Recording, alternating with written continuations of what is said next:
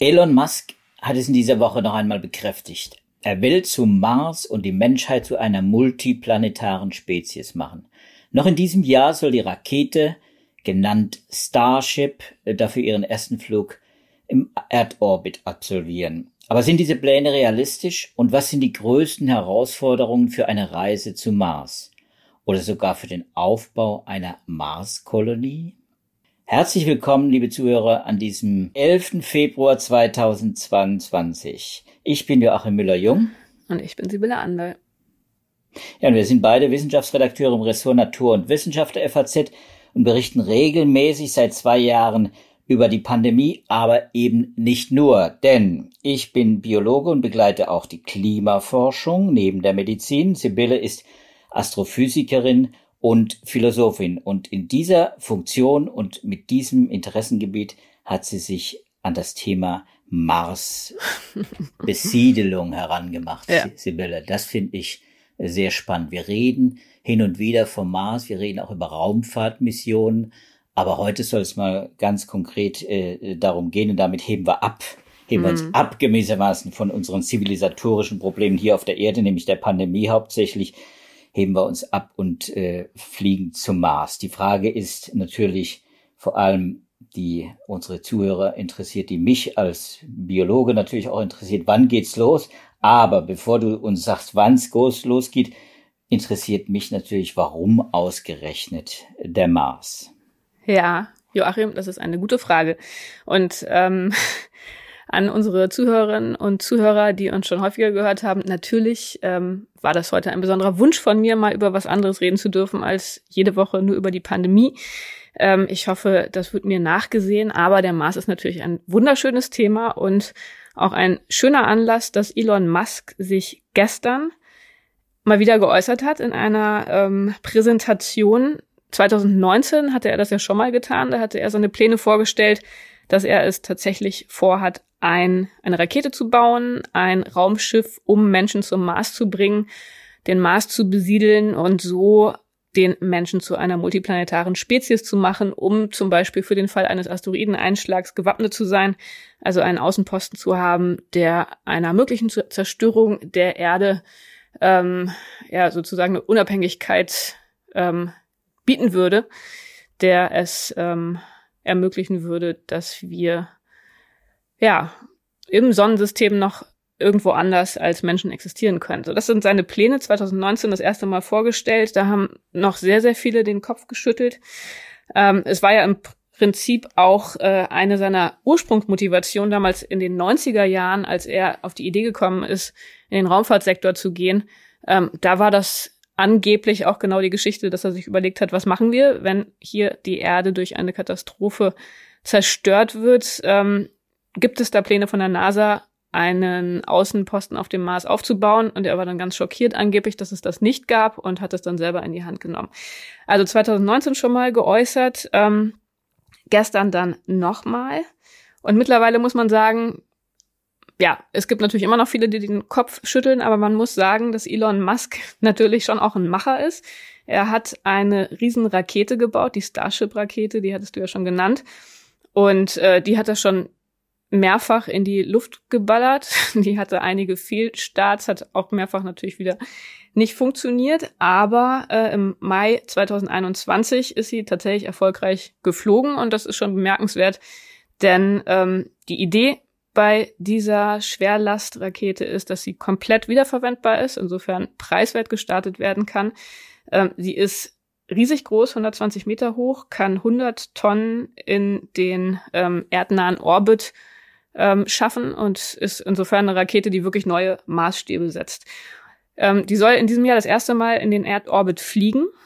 Das ist der Plan. Äh, mal gucken, ob Elon Musk das schafft. Da sind noch so ein paar Unsicherheiten, ob er dafür die Genehmigung bekommt.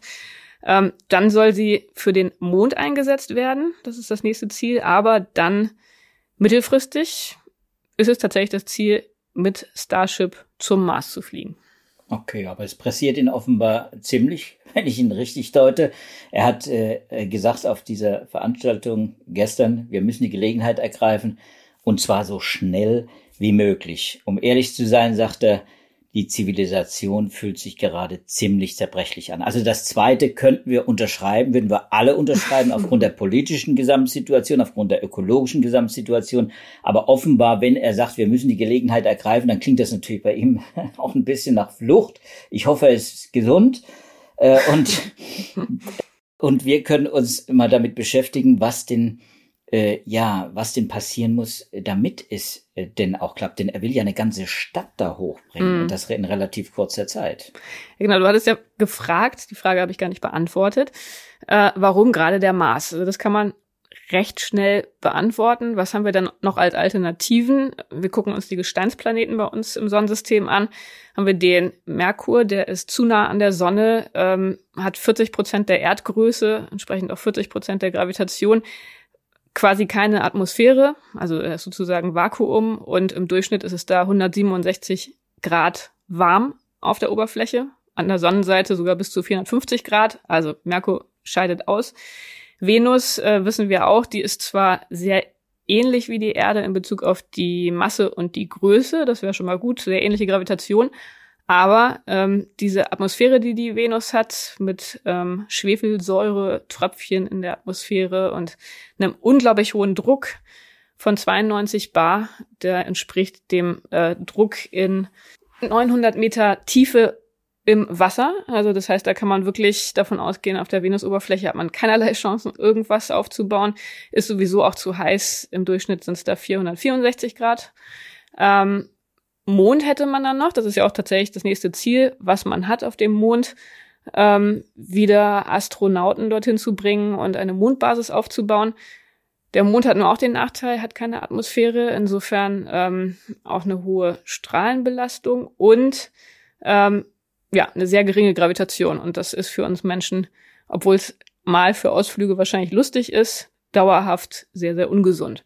Also bleibt der Mars und der Mars, äh, das wissen wir ja, haben wir auch schon mehrfach drüber gesprochen, der ist zwar auch deutlich kleiner als die Erde, hat 53 Prozent der Erdgröße, ähm, hat 40 Prozent der Gravitation.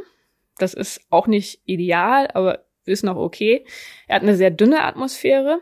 Ähm, und ähm, die, von der Temperatur her ist es da auch sehr kalt, minus 89 Grad bis minus 31 Grad. Aber großer Vorteil des Mars, er hat Wasser äh, vorkommen. Auf der Oberfläche an den Polen weiß man, da ist viel Eis. Und man geht davon aus, dass es auch unterirdisch Wasser geben könnte. Und das ist ähm, ein sehr gutes Argument dafür, auf dem Mars unter Umständen Kolonien aufbauen zu können. Aber, du hattest das ja schon angedeutet, natürlich gibt es sehr, sehr viele Probleme, wenn man äh, so etwas ins Auge fasst. Und diese Probleme, die es da gibt, die kommen zumindest bei Elon Musk meistens viel zu kurz. Ja, also ich äh, stolpere schon über diesen Begriff multiplanetare Spezies, muss ich ehrlich sagen. Vielleicht liegt es daran, dass ich Biologe bin, aber, aber äh, das macht mich natürlich schon neugierig. Nach dem, was du jetzt gesagt hast, werden wir eine diplanetare Spezies, bestenfalls. wir werden auf dem Mars und der Erde ankommen, wenn alles gut läuft, wenn wir das noch zu unseren Lebzeiten erleben, aber wir werden wahrscheinlich keinen dritten Planeten in unserem Sonnensystem finden, der sich eignet. Jedenfalls nicht kurzfristig, oder habe ich dich jetzt falsch gedeutet? Naja, ich meine, man könnte da natürlich weiter spinnen und sich überlegen, dass man vielleicht auch äh, irgendwann die Monde äh, von Jupiter und Saturn ins Auge fassen könnte. Aber ja, es stimmt schon. Also ich glaube, der Mars wäre schon Herausforderung genug. Es ist ein bisschen hochgegriffen, diese Bezeichnung. Ich weiß, Sibylle, du hast dich auch mal mit, mit den, ja, mit den medizinischen Herausforderungen beschäftigt, die so eine Mars-Mission bedeutet. Denn äh, darüber muss man sich ja vorher klar werden, bevor man da hochfliegt. Und das wollen ja offenbar viele. Das haben die letzten Jahre gezeigt. Da gab immer wieder auch solche Bewerbungsrunden und immer haben sich ganz viele Tausende von Menschen gemeldet, die alle zum Mars wollen. Vielleicht muss man denen noch erklären, welche, welche, ja, welche Risiken sie hm. da eingehen. Denn das sind keine kleinen Risiken, wenn ich das richtig deute. Oder wie schätzt du das ein? Und welche sind denn davon auch geklärt? Das ist ja auch eine hm. wichtige Frage. Ja, eben, das meinte ich mit den Herausforderungen, die im Detail eben vielfach noch nicht geklärt sind. Also ein ganz großes Problem ist natürlich die Strahlenbelastung. Ähm, es gibt ja kosmische Strahlung. Ähm, die Sonne schickt sehr, sehr viele Teilchen mit hohen Energien zu uns. Äh, da hatten wir jetzt ja auch gerade diesen Vorfall, dass äh, auch ein paar Satelliten von Elon Musk dran glauben mussten, weil die von so einem ähm, Sonnenausbruch in Mitleidenschaft gezogen wurden. Ähm, das hängt immer ganz davon ab, wie aktiv die Sonne ist, aber das kann schon sehr, sehr dramatisch und mächtig sein. Und ähm, da haben wir auf der Erde das Glück, dass wir durch das Magnetfeld der Erde geschützt sind. Insofern ist hier die Strahlenbelastung in einem Rahmen, dass wir Menschen das gut wegstecken können. Aber wenn wir uns außerhalb dieser schützenden, ähm, dieses schützenden Magnetfeldes bewegen, dann ist das auf jeden Fall ein Problem. Also es sind auf der einen Seite Teilchen, die von der Sonne kommen, es sind aber auch noch hochenergetischere Teilchen, die ähm, aus dem Rest der Milchstraße kommen.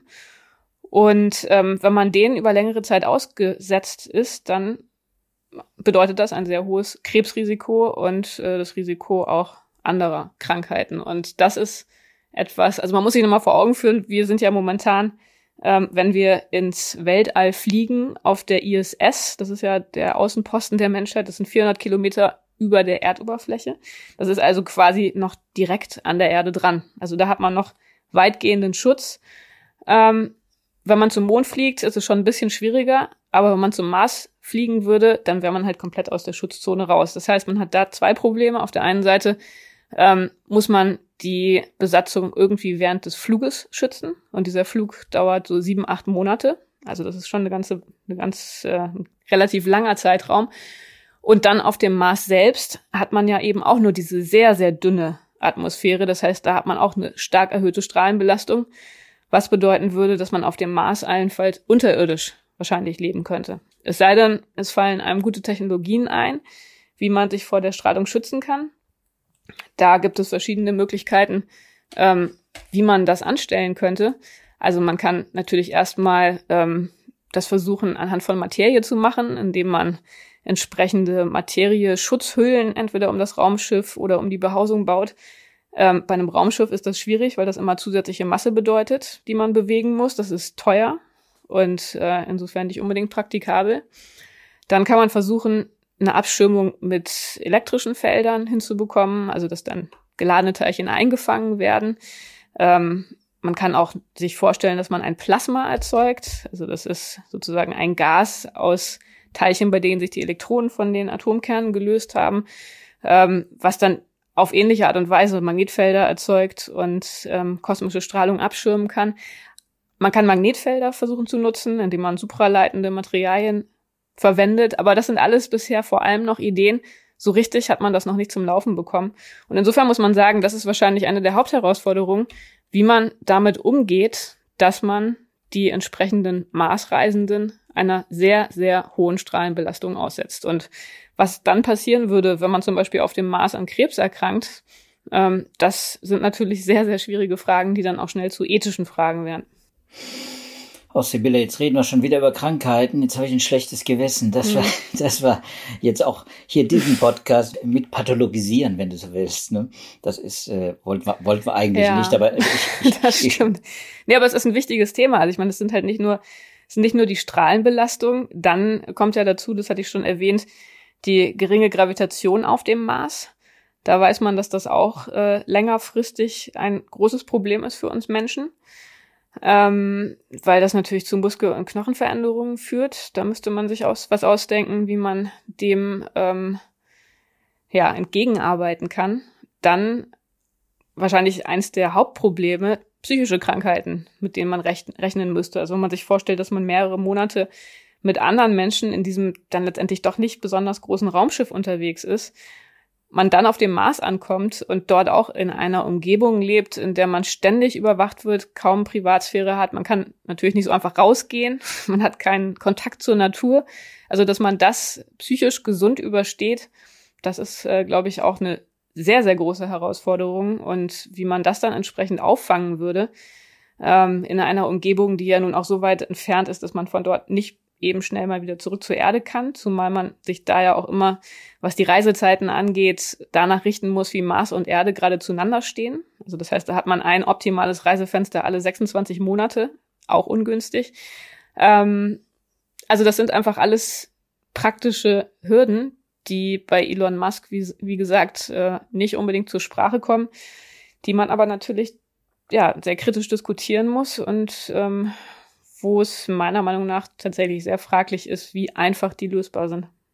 Ja, wo ein kritischer Geist natürlich auch sofort fragt, wie will man das in klinischen Studien vorher testen, prüfen. Wenn man eine Unternehmung macht äh, äh, oder ein, eine neue Technologie einsetzt, dann wird die abgeklopft nach Technologiefolgen, nach Risiken. Äh, und jetzt kennt man diese Risiken, Herz-Kreislauf-Erkrankungen, äh, Sehstörung, vielleicht Krebsrisiko, Einfluss auf die Fruchtbarkeit, alles, was du jetzt alles schon erzählt hast, psychische Störung.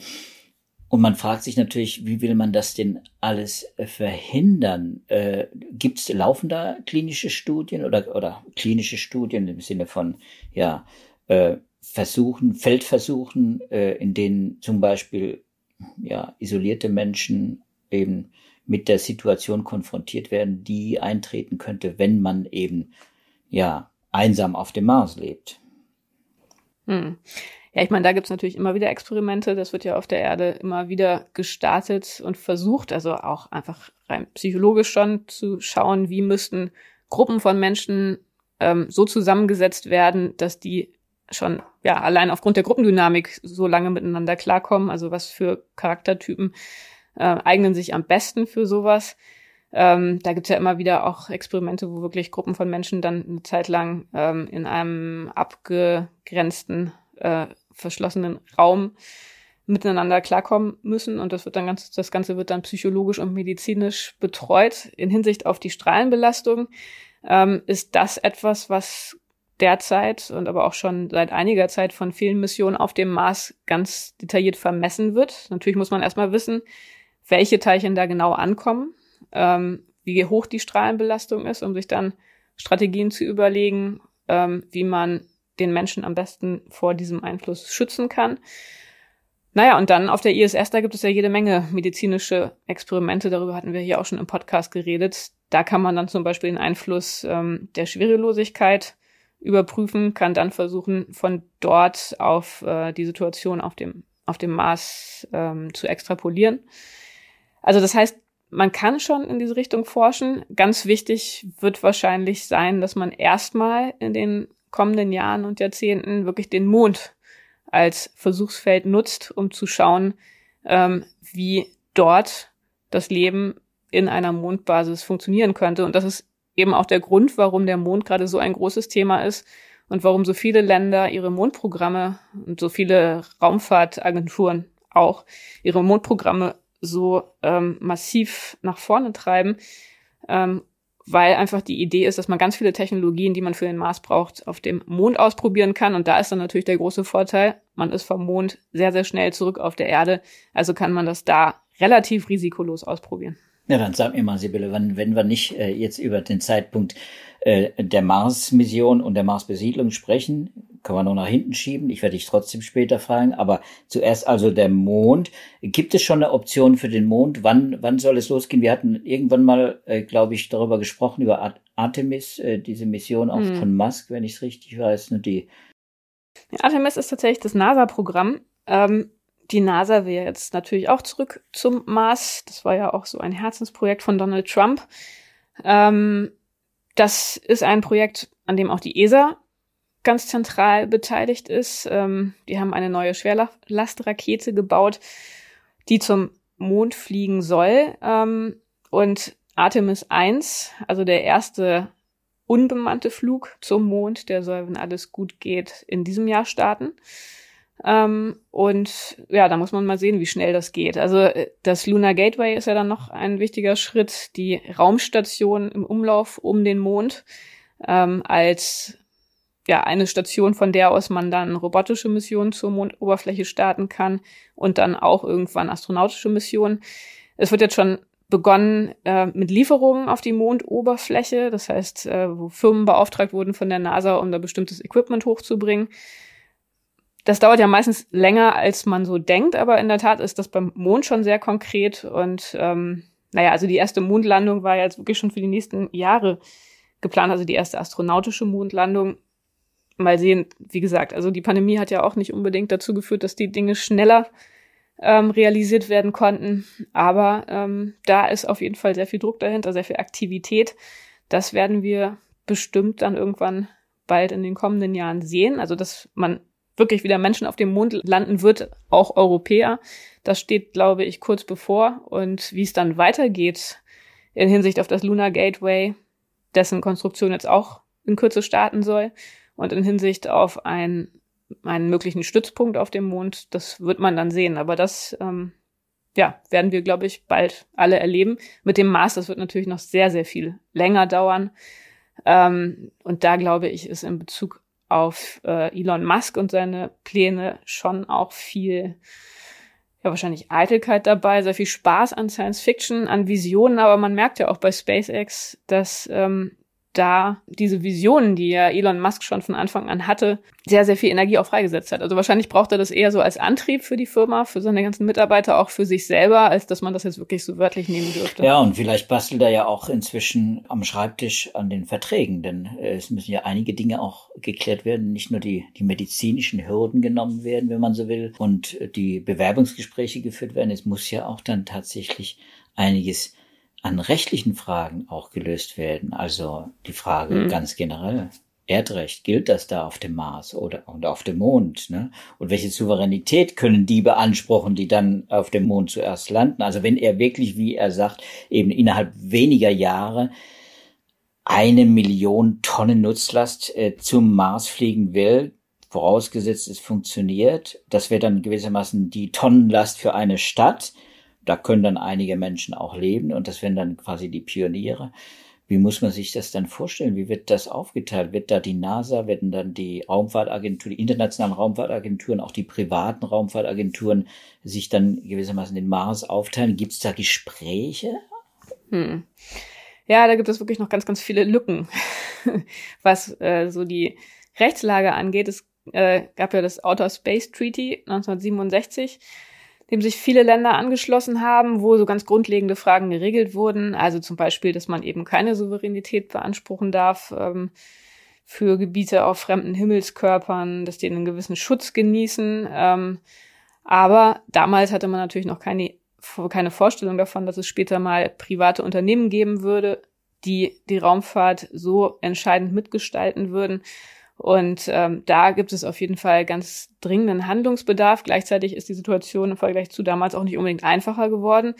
Weiß man ja zum Beispiel auch, wenn man sich die Klimaverträge anguckt, es ist wahnsinnig schwierig, ähm, Vertragswerke zu formulieren, die weltweit anerkannt werden. Und ähm, insofern muss man da sagen, dass, äh, dass es da großen Handlungsbedarf gibt, weil da genau wie du sagst, ganz viele Fragen offen sind. Ähm, erstmal in Hinsicht auf die Frage, wie man sich auf dem Mars verhalten würde, dann aber auch, wenn da tatsächlich Menschen sich ansiedeln würden, ähm, welchen Regeln die sich dann selber unterwerfen müssten, ob es da irgendeine äh, Gewalt vor Ort geben könnte, die dann zum Beispiel auch mit Verbrechen umgehen würde. Also das ist alles noch sehr schwierig. Ja, eine schöne unklar. Frage ist auch, was passiert, wenn zwei Kinder kriegen da oben mit den Kindern. Genau. Welche Rechte haben die ist, Kinder? Ähm, mhm. Ja. Genau. Und also da gehen dann die rechtlichen Fragen in die ethischen Fragen über. Also rechtlich wäre dann die Frage, wenn, wenn wirklich auf dem Mars ein Kind geboren würde, könnte das sozusagen auf eine Rückkehr zur Erde klagen? Könnte es sagen, dass es ähm, mit den Bedingungen auf dem Mars nicht einverstanden ist, sondern sich als Erdling sozusagen fühlt und ähm, all die Entwicklungsmöglichkeiten haben möchte, die andere Erdkinder auch haben? Ähm, welche Rechte hätten Marskinder. Aber natürlich ist äh, dann auch da wiederum ähm, ganz viel biologische Problematik mit verbunden. Das muss ich dir ja nicht erzählen, ähm, weil man natürlich auch überhaupt gar nicht weiß, wie das mit so einer geringen Gravitation funktionieren würde. Also der gesamte Prozess auch der Schwangerschaft, was ist, wenn ein Fötus ähm, so stark von unten gegen äh, die Organe darüber äh, drückt. Also es ist ja einfach eine ganz andere mechanische Situation mit dieser geringeren Gravitation. Wie würde die Geburt funktionieren? Würde sich ähm, der Embryo entsprechend drehen vor der Geburt? Funktioniert das auch bei einer 40-prozentigen Gravitation? Ähm, und dann natürlich auch die ganzen Fragen. Am Anfang sind da wenig Menschen dort oben. Wie äh, kann man garantieren, dass ähm, man die genetische Vielfalt hat, die man braucht?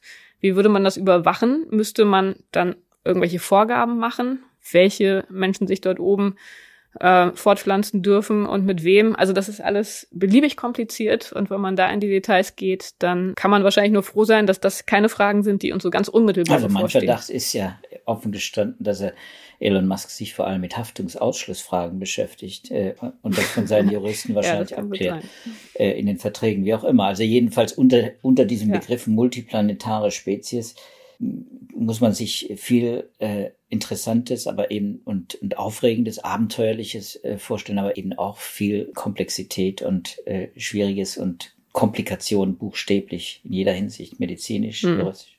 Aber das Spannende ist, dass es ja immer wieder Studien gibt, kleine Studien, äh, die so Einzelaspekte dann wieder aufhellen, die da vielleicht mal relevant sein könnten. Also äh, zum Beispiel gab es vor ein paar Wochen eine Studie in Science, äh, wo entschlüsselt wurde, wie Tiere das machen, die Winterschlaf halten, dass sie ihre Muskeln nicht in dem Maße abbauen, wie man das erwarten würde, vor dem Hintergrund, dass sie ja während des Winterschlafs weder Nahrung zu sich nehmen noch sich bewegen.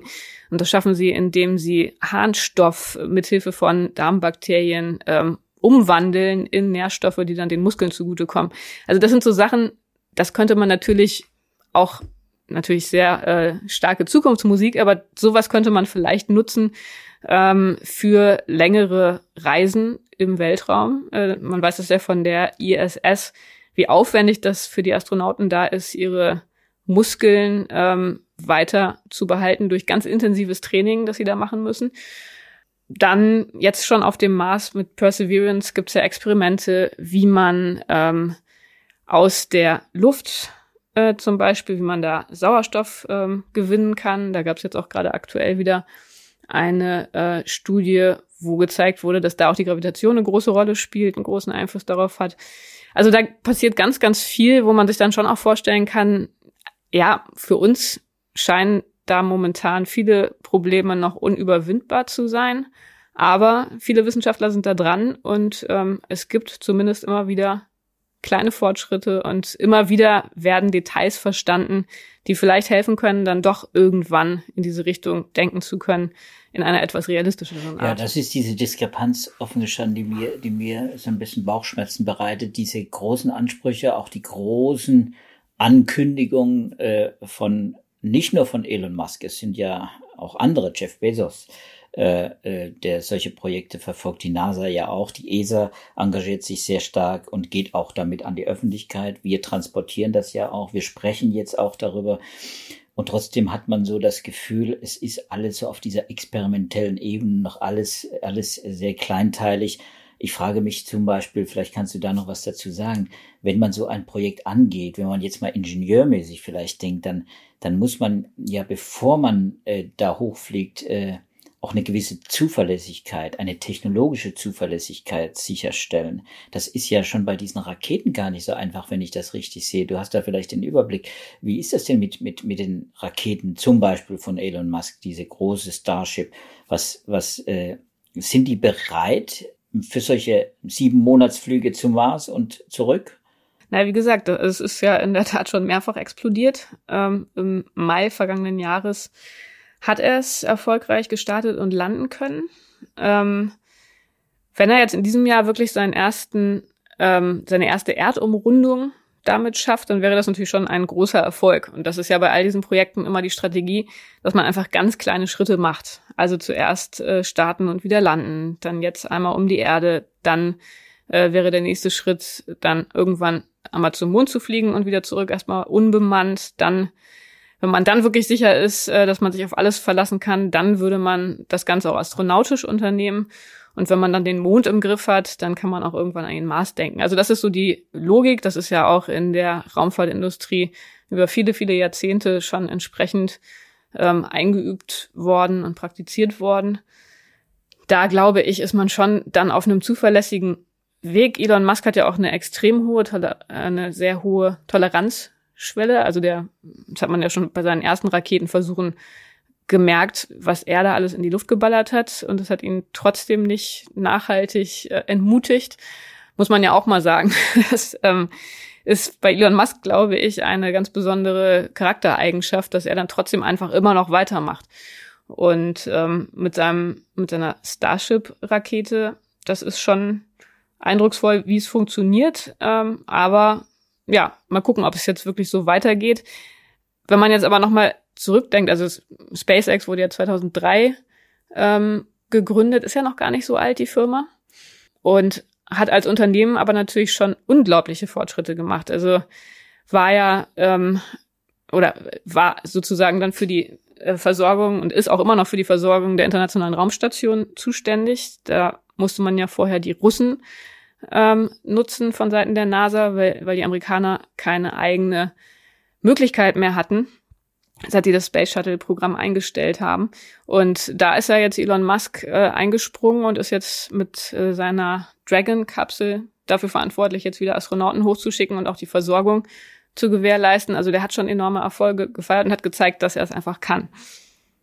Ja, ich glaube, an der Motivation wird es wahrscheinlich nicht scheitern. Weder bei ihm noch, noch bei anderen, bei seinen Konkurrenten und auch bei den Agenturen. Wenn Raumfahrtagenturen geht das eher noch nach oben. Die Motivation stimmt. Hoffen wir, dass sie nicht bankrott gehen. Das ist vielleicht auch ein wichtiger Aspekt. Und dass sie sich auch, äh, das machen ja dann auch einige, darüber Gedanken machen, wie wir dann bevor wir den Mond in den Griff kriegen, vielleicht auch die Erde in den Griff kriegen. Ich fand den, den Ausdruck gerade sehr schön, den du, den du verwendet hast, den Mond in den Griff kriegen. Ja, darüber könnte man jetzt eine eigene Sendung machen. Mm. Ich glaube, da ja, aber das finde ich nämlich auch mm. tatsächlich interessant, mm. wenn ich das noch kurz sagen darf, wie man an der Stelle äh, Visionen entwickelt, also ja auch Terraforming, dass man versucht, dem Mars eine eigene neue Atmosphäre zu schaffen. Äh, dann bräuchte man ja auch ein Magnetfeld, damit die Atmosphäre sich nicht gleich wieder in den Weltraum verabschiedet also da werden wirklich die ganz großen Visionen unternommen und es ähm, scheint irgendwie alles möglich zu sein. Aber wenn man dann gleichzeitig daran denkt, was wir hier für Probleme mit unserem eigenen Klima haben, das ist schon eine ganz schöne Diskrepanz. Und insofern muss eigentlich immer der Schlusspunkt solcher Überlegungen sein und solcher Träumereien ins Weltall, dass man sich dann doch auch wieder vergegenwärtigt, unsere Erde ist der allerbeste Lebensraum für uns Menschen und es muss immer die höchste Priorität haben, dass wir diesen Lebensraum erhalten. Und da sind die Herausforderungen schon groß genug. Also es ist immer schön, wenn man sich eskapistisch wegträumt und ähm, von irgendwelchen futuristischen Siedlungen anderswo im Sonnensystem träumt. Aber es bleibt dabei, zur Erde gibt es keine Alternative. Ja, sind ja auch immer interessante Typen, muss man einfach sagen. Das sind ja wissenschaftsaffine Menschen auch. Das macht sie nicht nur sympathisch, das macht sie, finde ich, auch wirklich zu Visionären, zu interessanten äh, Zeitgenossen, die auch was auf die Beine stellen und äh, eben manchmal auch viel schneller, als das dann äh, staatliche Projekte können oder große internationale Konsortien auf den Weg bringen. Also wir haben das ja beim Humangenom, um jetzt mal wieder vielleicht in die Biologie nochmal einen Ausflug zu machen, beim Humangenom ja erlebt, dass wenn ein Craig Venter kommt und dann ein eigenes internationales Humangenom-Sequenzierungsprojekt auf die Beine stellt, dann geht plötzlich alles schneller und alles äh, wird auch plötzlich einfacher, weil die Technologien nämlich auch einen, einen, einen Sprung machen dann und weil, weil, äh, ja, weil die Motivation auch nochmal einen Schub bekommt und man investiert auch in Nachwuchs, in Labore, in, in äh, Kooperation.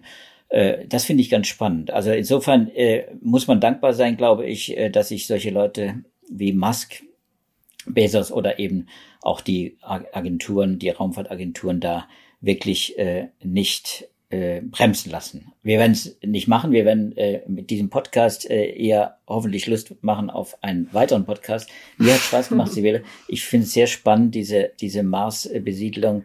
Die hat irgendwann sicher auch was biologisch äh, hochbrisantes, bin ich sicher, zu bieten. Du, ja, eigentlich hast, ja jetzt schon tatsächlich. Auch jetzt Aber das schon. ist natürlich nochmal ein anderes mhm. Thema. Aber Leben auf dem Mars, ähm, was man machen würde, wenn man da Mikroben fände, das ist ja auch nochmal eine spannende Frage. Rein ethisch, ob die eigene Rechte hätten, ob wir dann nicht auf den Mars fliegen sollten, um dort das Leben nicht zu stören. Aber das können wir heute nicht diskutieren. Ich sehe schon. Ähm, wir haben, wir Joachim, haben, wir, haben noch Hörerfragen. Ja, genau, genau, genau. Bevor wir jetzt äh, mit dem mit dem Podcast ähm, äh, zum Schluss kommen, das haben wir ja beim letzten Mal eingeführt und das wollen wir auch so weiterführen. Wollen wir Hörerfragen äh, beantworten, beziehungsweise wir wollen äh, uns damit beschäftigen und Hinweise liefern, wo sie dann auch die entsprechenden Informationen bekommen können. Das ist ja unser Job, ist ja zu recherchieren, äh, das auch hier äh, vorzustellen, auch, auch vielleicht einzuordnen, wenn es gut läuft, wenn wir genug davon verstehen. Äh, bei den drei Fragen, die heute äh, auf meinem Tisch liegen, äh, weil es nämlich alle drei Fragen sind, die so in die Richtung Immunität und Virologie gehen. Äh, äh, da werde ich die vorstellen, wenn du erlaubst. Äh, es ist eine Frage zum Beispiel, die ich sehr interessant finde, von Iris M. aus Berlin, die sich dafür interessieren würde, nach unserer Meinung interessanterweise, wie wir zu einer Dreifachimpfung von Genesenen stehen. Das ist eine interessante Konstellation. Also genesen und geimpft und auch noch geboostert. Also ich bin ja derjenige, wie du weißt, der sagt, geimpft ist für mich immer geboostert. Also die Dreifachimpfung ist für mich die vollständige Impfung. Aber jetzt, äh, also Dreifachimpfung plus genesen, wie steht's äh, darum? Äh, und sie hat selbst, äh, sie ist das selbst äh, aktiv geworden. Mein Antikörperstatus, schreibt sie, den ich mittlerweile habe prüfen lassen, ist so hoch, dass ich erst wieder über eine Impfung nachdenken wollte, wenn ein spezieller Omikron-Impfstoff vorliegt. Und äh, das ist natürlich eine, eine sehr interessante äh, Konstellation, die wahrscheinlich auch eben nicht einmalig ist, sondern bei vielen inzwischen zutrifft. Wir haben ja etwa die Hälfte der Bevölkerung ist inzwischen ähm, geboostert, also dreifach geimpft, beziehungsweise bei Johnson Johnson zweifach geimpft. Also die Hälfte, ich glaube, es sind, sind insgesamt 35, 36 Millionen äh, Deutsche äh, sind äh, tatsächlich schon äh, geboostert. Und für die stellen sich natürlich solche Fragen, zumal wenn sie eben früher äh, sich infiziert hatten. Und da gibt es in der Tat auch äh, neuere Studien, eine ganz neue zum Beispiel aus, aus Holland, äh, die ich sehr interessant fand, ein Preprint allerdings noch nicht begutachtet, werden wir natürlich in den Show Notes verlinken. Äh, da wurde äh, ganz klar gezeigt, dass eben diese frühere Ansteckung mit älteren Varianten die jetzt nicht mehr im Umlauf sind quasi, aber eben eine Immunität ausgelöst haben, dass die natürlich äh, schon spürbar sind, auch im Immunstatus. Ne? Das ist wirklich etwas, äh, was sich äh, dann auch niederschlagen sollte. Die Frage ist, also zum Beispiel bei dieser, bei dieser niederländischen Studien, also wenn man frühere Infektionen hatte und ein Booster, dann ist die, die Effektivität quasi der, die, die Effektivität gegen der, der Schutz quasi gegen Delta, der beträgt noch äh, annähernd äh, 97 äh, Prozent. Äh, aber bei Omikron, und da sind wir jetzt ja, bei Omikron ist das reduziert, nämlich auf nur noch drei Viertel, also auf, auf 76 Prozent die Effektivität. Das heißt, wir sehen jetzt immer hier das Omikron-Problem, das taucht auch gerade bei früheren Infektionen, also bei Genesenen, äh, dann auf, zumal die Genesenen ja nicht alle gleich äh, einen gleichen Antikörperstatus haben. Dann wäre da nicht eigentlich die logische Konsequenz, und das habe ich auch so ein bisschen aus den Rückmeldungen rausgelesen, dass man eigentlich von Seiten der Politik viel stärker auf äh, den Antikörperstatus gucken müsste, weil wir jetzt einfach mit so einer Vielfalt von Situationen konfrontiert sind, dass Menschen genesen sind. Dann gibt es die verschiedenen Impfstoffe, äh, verschiedene Krankheitsschwere natürlich. Kann man da überhaupt noch ja. allgemeine Regeln formulieren? Naja, aber das kann man im Moment, glaube ich, nicht. Norbert mhm. D. hat uns eine entsprechende Mail geschrieben, nämlich genau in die Richtung. Immunstatustests, also Antikörpertests, sollten die vielleicht mit in die Pläne für die Impfpflicht oder müssten die vielleicht mhm. sogar mit in die Pläne für die Impfpflicht und für die entsprechenden Zertifikate einlaufen. Er schreibt, der Test auf neutralisierende Antikörper muss dringend in die Corona-Strategie aufgenommen werden. Der Test auf neutralisierende Antikörper ist auch der Weg zu einer personalisierten Impfung. Da steckt äh, viel Wahres dran.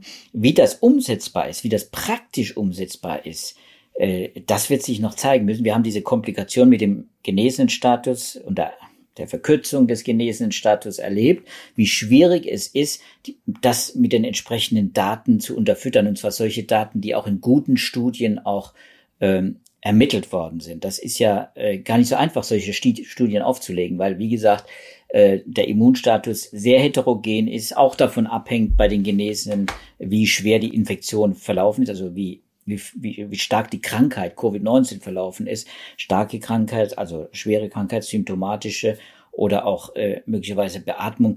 Äh, da haben wir, das hatten wir alles früher schon mal thematisiert, da hat man natürlich eine entsprechende starke Immunantwort.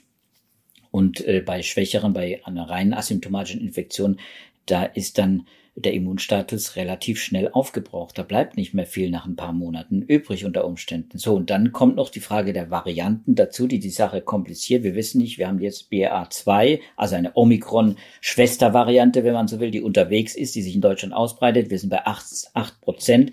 In Dänemark ist sie quasi dominant, in Großbritannien auch fast schon. Äh, was das wieder ändert, das muss man jetzt auch wieder erst in Studien ermitteln. Also das wird schwierig und da glaube ich, wenn wir noch zusätzlich viele Diskussionen kriegen, gerade wenn diese Impfpflichtdebatte weiterläuft und wenn das dann realisiert würde politisch, äh, dann müssen solche Fragen natürlich geklärt werden. Das sind ganz schwierige Fragen, die wissenschaftlich nicht so schnell und nicht so einfach zu beantworten sind, mein Eindruck. Und dann auch in der Tat ähm, eine Frage, die ich mir auch schon gestellt habe, formuliert von einem Arzt aus Berlin äh, was man macht, wenn es jetzt nicht genügend PCR-Tests gibt, wenn man es dann hat, äh, das aber nicht nachweisen kann. Und äh, also das ist natürlich dann auch ein riesiges Problem. Wenn man genesen ist, keinen offiziellen Nachweis hat und dann aber ähm, sich ja dann auch nicht nochmal zusätzlich boostern lassen will. Also das sind natürlich große Probleme, auf die wir jetzt zukommen. Äh, weißt du, was es, ob es dafür Lösungen gibt, ob da jetzt schon mal drüber nachgedacht wurde, wie man mit diesem ähm, Mangel von PCR-Tests umgeht? Da gibt's, äh, glaube ich, keine Lösung für dieses äh, Problem. Nicht bei den Zahlen, die wir im Moment äh, haben. Äh, das wird natürlich jetzt äh, sich dann auch wieder äh, bessern, wenn, wenn wir den Höhepunkt der Omikron-Welle überschritten haben, wenn auch die PCR-Kapazitäten wieder äh, eher zur Verfügung stehen, wenn auch wieder schneller und, und flächendeckender getestet werden kann.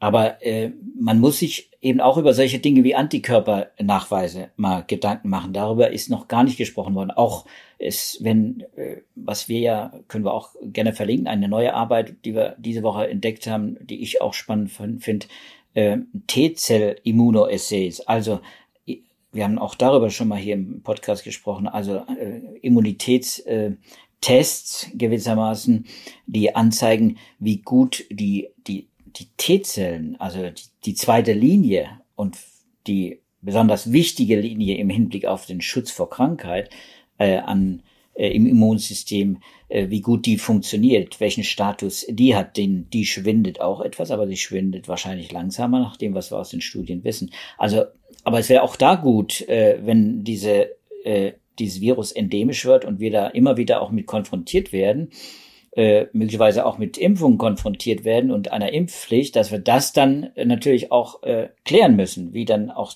dieser Status äh, dann zu bewerten ist. Vielleicht kann man es aus den Augen verlieren, wenn, wenn man weiß, was auch rauskommen könnte, dass äh, T-Zellen äh, jahrelang unter Umständen äh, genügend vorhanden sind, dass wir, wenn wir eine Dreifachimpfung und vielleicht noch eine Infektion haben, dass wir dann äh, quasi auf zwei, drei Jahre hinaus äh, vielleicht geschützt sind alles das ist mit, mit großen Fragezeichen versehen. Die können wir hier nicht beantworten. Hm. Das, also was wir können, wenn, zusammenfassen wenn, hm. wahrscheinlich, dass das jetzt der Podcast der offenen Fragen war, nicht nur in Bezug auf die mögliche Marsbesiedelung, sondern äh, wir haben auch genug offene Fragen hier auf der Erde in Bezug auf den äh, jeweiligen Impf- und genesenen Status bei während der Corona-Epidemie. Würde ich so sagen. Und hm. der Nachweis, dass es noch viel mehr interessante Fragen gibt, den werden wir dann auch in den nächsten Podcast-Folgen einfach bringen, denn äh, es laufen bei uns Gott sei Dank Fragen auf. Wir sind äh, sehr glücklich darüber. Wenn Sie auch Anregungen und äh, Kommentare haben, wir werden das äh, gerne aufnehmen. Wir können nicht alles äh, in jedem Podcast äh, dann anpacken und abarbeiten. Wir werden das, was wir ins Programm nehmen, quasi verlinken, wenn wir Links anbieten. Den Rest äh, werden wir dann, äh, dann vielleicht in einem im nächsten Podcast äh, dann behandeln. Da sind viele interessante Fragen inzwischen aufgetaucht. Was Corona angeht, sind sie ja quasi latent immer aktuell. Deswegen müssen wir uns da keine Sorgen machen, Sibylle. Das ist mhm. da nicht zu weit zurück. Also Corona, äh, Themen werden wir für die nächsten Wochen auch haben. Und wenn Sie also selbst äh, Fragen und Anregungen haben unter unsere Beiträge hier kommentieren möchten, dann schreiben Sie uns unter dem Stichwort Podcast an die E-Mail-Adresse wissenschaft.faz.de. Da können Sie dann auch, wie gesagt, Ihre eigenen Gedanken niederschreiben. Wir nehmen das gerne dann mit. Und wenn Ihnen die Folge gefallen hat und Sie die nächste Folge auch nicht verpassen wollen, dann können Sie uns natürlich auch äh, auf einer der üblichen Podcast-Plattformen abonnieren. Das war's für heute. Die Marsbesiedlung. Nächstes Mal fast sicher wieder Corona, Sibylle. Ich glaube auch, ja. Es bleibt nicht aus, es ist ein wichtiges Thema. Und äh, das sind die Krisen, die uns hier, die irdischen Krisen, die uns hier ähm, beschäftigen und an denen wir gerne auch mitarbeiten, wenn es um Lösungen geht oder um Fragen, die unsere Zuhörer beschäftigen. Bleiben Sie gesund und halten Sie weiter durch. Und ich sage hier Tschüss zusammen. Tschüss.